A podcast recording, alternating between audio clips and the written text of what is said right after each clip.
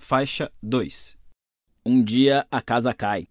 Eram nove da manhã e eu estava na aula de biologia, a cabeça deitada sobre os braços, cruzados na mesa, olhando para o ponteiro dos segundos do relógio, cada tique sincopado com a explicação tediosa do professor sobre cromossomos e mitose. Como todo bom adolescente de 13 anos que se vê preso numa sala abafada e iluminada por luz fluorescente, eu estava entediado. Bateram a porta. O Sr. Price, vice-diretor da escola, enfiou a cabeça na sala. Desculpe interromper, Mark. Você pode vir aqui um instante? Ah, e traga suas coisas. Que estranho, pensei. O normal era os alunos serem mandados ao escritório do diretor. O diretor raramente ia até as salas. Recolhi o meu material e saí. O corredor estava vazio, centenas de portas de armários bege convergiam no horizonte. Mark, pode me levar até o seu armário, por favor? Tudo bem, falei. E comecei a andar até lá como uma lesma. Uma lesma de calça jeans larga, cabelo desgrenhado e camisa do Pantera grande demais. Chegamos ao meu armário. Abra, por favor ordenou o Sr. Price. Obedeci. Ele ficou na minha frente e pegou meu casaco, minha bolsa com uniforme de educação física, minha mochila, enfim, tudo que tinha no armário, menos alguns cadernos e lápis. Venha comigo, por favor, disse ele, sem olhar para trás.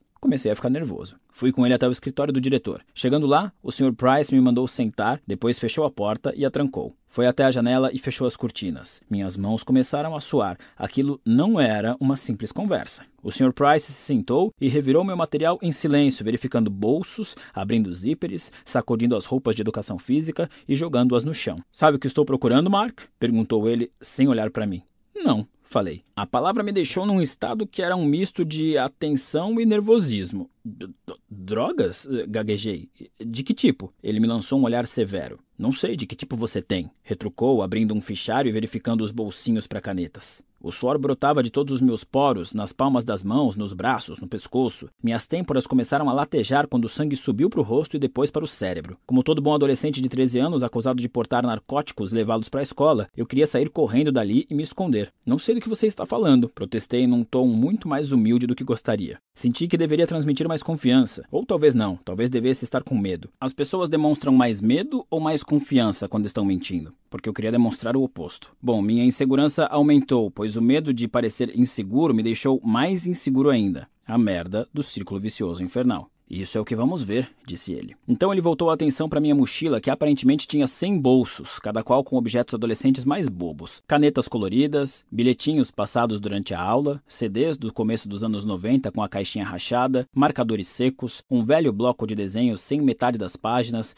inutilidades, poeira e fiapos acumulados durante toda uma existência enlouquecedoramente monótona no ensino fundamental. Meu suor devia estar jorrando à velocidade da luz, e o tempo se prolongava e se dilatava de tal forma que os poucos segundos naquele relógio da aula de biologia tinham se transformado em éons. Cada minuto suficiente para crescer, envelhecer e morrer. Somente eu, o Sr. Price e minha mochila sem fundo. Em algum momento da era mesolítica, o Sr. Price terminou de revisar a mochila. Sem ter encontrado nada, parecia nervoso. Virou a mochila de cabeça para baixo, deixando cair tudo no chão e começou a suar tanto quanto eu. Só que, se no meu caso era pavor, o que ele sentia era raiva. Nada de drogas hoje, hein? Ele tentou parecer casual. Não, eu tentei também. Ele espalhou minhas coisas, separando cada item e os reunindo em pequenas pilhas ao lado do meu uniforme de educação física. Meu casaco e minha mochila estavam agora esvaziados e murchos em seu colo. Ele suspirou e olhou para a parede. Como todo bom adolescente de 13 anos trancado numa sala com um homem que acabou de jogar suas coisas no chão furiosamente, eu queria chorar.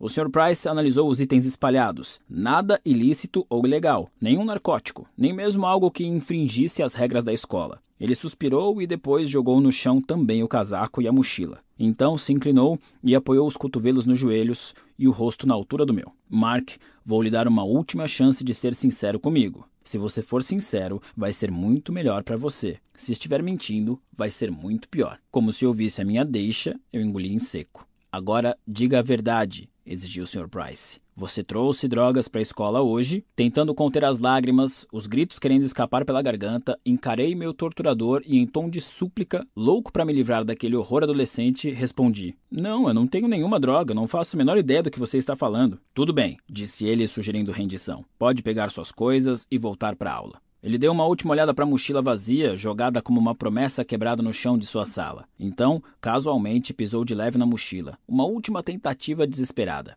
Esperei ansiosamente que ele se levantasse e saísse, e assim eu poderia seguir com a minha vida e esquecer aquele pesadelo. Mas o pé dele encostou em alguma coisa. O que é isso? perguntou o Sr. Price, dando umas pisadinhas. Isso o quê? Ainda tem alguma coisa aqui. Ele pegou a mochila e começou a tatear o fundo. A sala ficou embaçada aos meus olhos, tudo ao redor oscilava. Eu era inteligente quando jovem, era simpático, mas também era um idiota. Digo isso no sentido mais amoroso possível. Eu era um idiota rebelde e mentiroso, irritado e cheio de ressentimento. Aos 12 anos, modifiquei o sistema de segurança da minha casa usando imãs de geladeira para sair escondido à noite. Meu amigo e eu colocávamos o carro da mãe dele em ponto morto e o empurrávamos até a rua para dirigir por aí sem acordá-la. Eu escrevia redações defendendo o aborto porque sabia que a professora de inglês era uma fanática religiosa. Outro amigo e eu roubávamos cigarros da mãe dele e os vendíamos atrás da escola. Eu abri um compartimento secreto no fundo da minha mochila para esconder maconha. Foi esse compartimento que o Sr. Price encontrou depois de pisar na minha droga escondida. Eu tinha mentido. E, como prometeu, o Sr. Price não pegou leve comigo. Algumas horas depois, como todo bom adolescente de 13 anos, algemado no banco traseiro de uma viatura policial, eu achava que a minha vida tinha acabado. E tinha mesmo, de certa forma. Meus pais me prenderam em casa. Eu não teria amigos no futuro próximo. Fui expulso da escola e terminaria o ano letivo estudando em casa. Minha mãe me fez cortar o cabelo e jogar fora todas as camisetas do Marilyn Manson e do Metallica, o que, para um adolescente em 1998, equivalia a ser condenado à morte por tosquice. Meu pai me arrastava para o trabalho de manhã e me fazia arquivar documentos por horas a fio. Depois que a educação domiciliar terminou, fui matriculado numa pequena escola cristã, onde, o que não deve ser uma surpresa, eu não me encaixava muito bem. E quando enfim tomei jeito, entregando os trabalhos no prazo e consciente do valor de uma boa responsabilidade clerical, meus pais decidiram se divorciar. Estou contando tudo isso só para ilustrar como minha adolescência foi uma bosta. Perdi todos os meus amigos, meu ambiente, direitos legais e família num intervalo de nove meses. Como diria a psicóloga que me atendia aos vinte e poucos anos, foram eventos traumatizantes pra cacete. E eu passaria uma década e mais um pouco tentando entendê-los e deixar de ser um bestinha egoísta e arrogante. O problema com a minha vida doméstica naquela época não foram todas as coisas horríveis que foram ditas e feitas, e sim tudo que deveria ter sido dito e feito, mas não foi. Minha família ignora problemas como Warren Buffett ganha dinheiro ou Michael Jordan enterra no basquete. Somos os melhores nisso. A casa podia estar pegando fogo e diríamos: Ah, não, está tudo bem, só um pouco quente aqui, talvez, mas sério, tudo bem. Quando meus pais se divorciaram, não houve pratos quebrados, portas batidas, nem discussões histéricas sobre quem chifrou quem. Depois que garantiram para mim e para o meu irmão que não era culpa nossa, eles abriram para perguntas. Sim, você deu direito. Sobre a logística da nossa nova vida. Nenhuma única lágrima foi derramada, nenhuma única voz foi erguida. O máximo que meu irmão e eu chegamos de entrever a vida emocional declinante dos nossos pais foi o esclarecimento de que ninguém traiu ninguém. Ah, que ótimo! O ar estava meio abafado ali na sala, mas tranquilo, tudo certo. Meus pais são boas pessoas. Eu não os culpo por nada disso, pelo menos não mais. E amo muito os dois. Eles têm a própria história, a própria jornada e os próprios problemas, como todos os pais. Como os pais deles tinham e assim por diante. E como todos os pais, os meus, com as melhores intenções, transmitiram para mim alguns dos seus problemas, o que provavelmente também farei com meus filhos. Quando passamos por eventos traumatizantes pra cacete, como esses, começamos a achar inconscientemente que não podemos resolver alguns dos nossos problemas. Essa suposta incapacidade, por sua vez, nos deixa infelizes e indefesos. E tem mais uma consequência. Se temos problemas insolúveis, nosso inconsciente conclui que somos, em certos aspectos, muito especiais ou muito imperfeitos, que somos diferentes de todos os outros e que as regras não se aplicam a nós. Simplificando, nos tornamos arrogantes. O sofrimento que passei na adolescência me colocou num caminho de arrogância que segui por boa parte do início da vida adulta. Enquanto a arrogância de Jimmy se manifestava no âmbito profissional, em que ele forjava um enorme sucesso, a minha se manifestava em meus relacionamentos, especialmente com as mulheres. Meu trauma girava em torno da intimidade e aceitação. Então eu sentia a necessidade constante de provar a mim mesmo que era amado e aceito. Como resultado, comecei a correr atrás de mulheres como um viciado em pó se jogaria sobre um boneco de neve feito de cocaína fazendo amor em êxtase para imediatamente depois sufocar qualquer sentimento. Virei um galinha, imaturo e egoísta, embora às vezes charmoso, e passei quase uma década colecionando uma longa série de relacionamentos superficiais e doentios. Não era exatamente sexo o que eu queria, embora essa parte fosse divertida. Era a validação. Eu era desejado, amado, pela primeira vez na vida desde que me entendia por gente. Eu tinha valor. Meu desejo de validação logo virou um hábito mental de exagerar a minha importância e de ser autoindulgente demais. Eu me sentia no direito de dizer ou fazer o que quisesse, de trair a confiança das pessoas, de ignorar sentimentos e depois me justificava com desculpas esfarrapadas. Embora esse período tenha tido seus momentos de diversão e emoção, embora eu tenha conhecido algumas mulheres maravilhosas, minha vida era meio que um constante caos. Vivia desempregado, dormindo no sofá de amigos ou morando com minha mãe, bebendo muito mais do que deveria, me afastando de vários amigos, e quando conheci uma mulher de quem realmente gostava, meu egocentrismo não demorou a estragar tudo. Quanto mais profunda é a dor,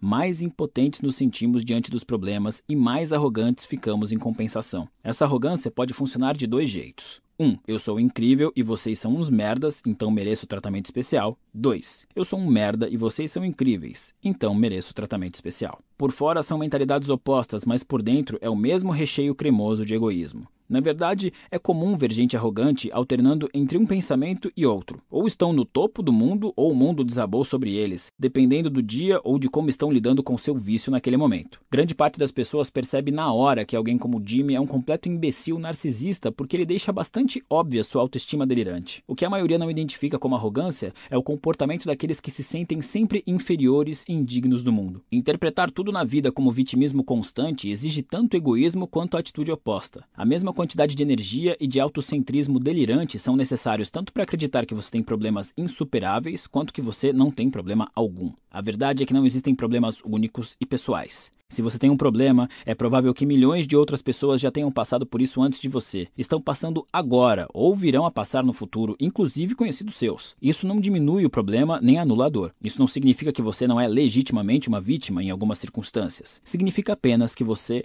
não é especial. Geralmente, essa constatação de que você e seus problemas não são mais graves ou mais dolorosos que os dos outros é o primeiro passo, assim como o mais importante, para resolvê-los. Mas parece que cada vez mais gente, principalmente entre os jovens, esqueceu isso. Professores e educadores notam uma falta de resiliência emocional e um excesso de demandas egoístas nos jovens de hoje. Não é incomum um livro ser retirado do currículo de uma turma apenas porque um aluno se sentiu mal com a leitura. Palestrantes e professores são destratados e banidos do campo campos por pecados tão banais quanto sugerir que talvez determinadas fantasias de Halloween não sejam tão ofensivas assim. Orientadores educacionais observam uma quantidade maior do que nunca de alunos exibindo sinais graves de abalo emocional após experiências comuns da vida acadêmica, como discutir com o colega de quarto ou tirar uma nota baixa. É estranho que, numa época em que estamos mais conectados do que nunca, a arrogância esteja tão em alta. Algo na tecnologia recente parece permitir que a nossa insegurança jorre aos borbotões de maneira inédita. Quanto maior a liberdade de expressão, maior nosso desejo de nos vermos livres de qualquer um que possa discordar de nós ou nos chatear. Quanto mais expostos ficamos a pontos de vista diferentes, mais nos incomodamos por eles existirem. Quanto mais fácil e livre de problemas nossa vida se torna, mais nos sentimos no direito de que fique ainda melhor.